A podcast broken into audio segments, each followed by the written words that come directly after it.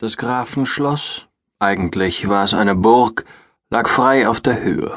Uralte Föhren und Eichen ragten mit ihren Wipfeln aus der Tiefe, und über ihnen und den Wäldern und Wiesen, die sich unterhalb des Berges ausbreiteten, lag der Sonnenglanz des Frühlings. Drinnen aber waltete Trauer, denn das einzige Söhnlein des Grafen war von unerklärlichem Siechtum befallen, und die vornehmsten Ärzte, die herbeigerufen wurden, vermochten den Ursprung des Übels nicht zu erkennen. Im verhangenen Gemache lag der Knabe schlafend mit blutlosem Antlitz. Zwei Frauen saßen je zu einer Seite des Bettes, mit dem gespannten Blick der Sorge ihn betrachtend. Die eine alt, in der Kleidung einer vornehmen Dienerin, die andere, unverkennbar die Dame des Hauses, fast jung noch, aber die Spuren vergangenen Leides in dem blassen, gütevollen Angesicht. In den schönsten Tagen ihrer Jugend hatte der Graf um sie, das wenig begüterte Fräulein, geworben. Aber da schon nichts mehr fehlte als das ausgesprochene Wort, hatte er sich abgewandt. Eine reiche, schöne Dame, die dem armen Fräulein den stattlichen Gemahl und dessen Herrschaft neidete, hatte den leichtblütigen Mann, in ihrem Liebesnetz verstrickt, und während diese als Herrin in das Grafenschloss einzog, blieb die Verlassene in dem Witwenstübchen ihrer Mutter. Aber das Glück der jungen Gräfin hatte keinen Bestand. Als sie nach Jahresfrist dem kleinen Kuno das Leben gegeben, wurde sie von einem bösen Kindbettfieber hingerafft. Und als wiederum ein Jahr vorbei war, da wusste der Graf für sein verwaistes Söhnlein, keine bessere Mutterhand als die, welche er einst verschmäht hatte. Und sie, mit ihrem stillen Herzen, vergab ihm alle Kränkung und wurde jetzt sein Weib. So saß sie nun, sorgend und wachend, bei dem Kinde ihrer einstigen Nebenbuhlerin. Er schläft jetzt ruhig, sagte die Alte.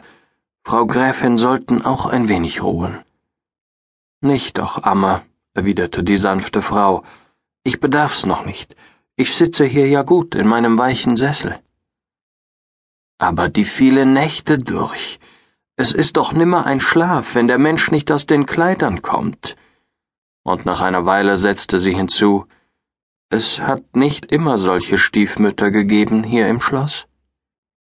Du musst mich nicht so loben, Amme. Kennt ihr denn nicht die Geschichte von dem Spiegel des Cyprianus? sagte wiederum die Alte, und als die Gräfin es verneinte, fuhr sie fort So will ich sie euch erzählen, es hilft, die Gedanken zerstreuen. Und seht nur, wie das Kind schläft, der Atem geht ganz ruhig aus dem kleinen Munde. Nehmt noch dies Kissen unterm Kreuz und nun die Füßchen auf den Schemel hier. Und nun wartet ein Weilchen, dass ich mich recht besinne. Dann, als die Gräfin sich in die Kissen gesetzt und ihr freundlich zugenickt hatte, begann die erfahrene Dienerin des Hauses ihre Erzählung. Vor über hundert Jahren hat einmal eine Gräfin in diesem Schlosse gelebt, die ist von allen Leuten nur die gute Gräfin genannt worden.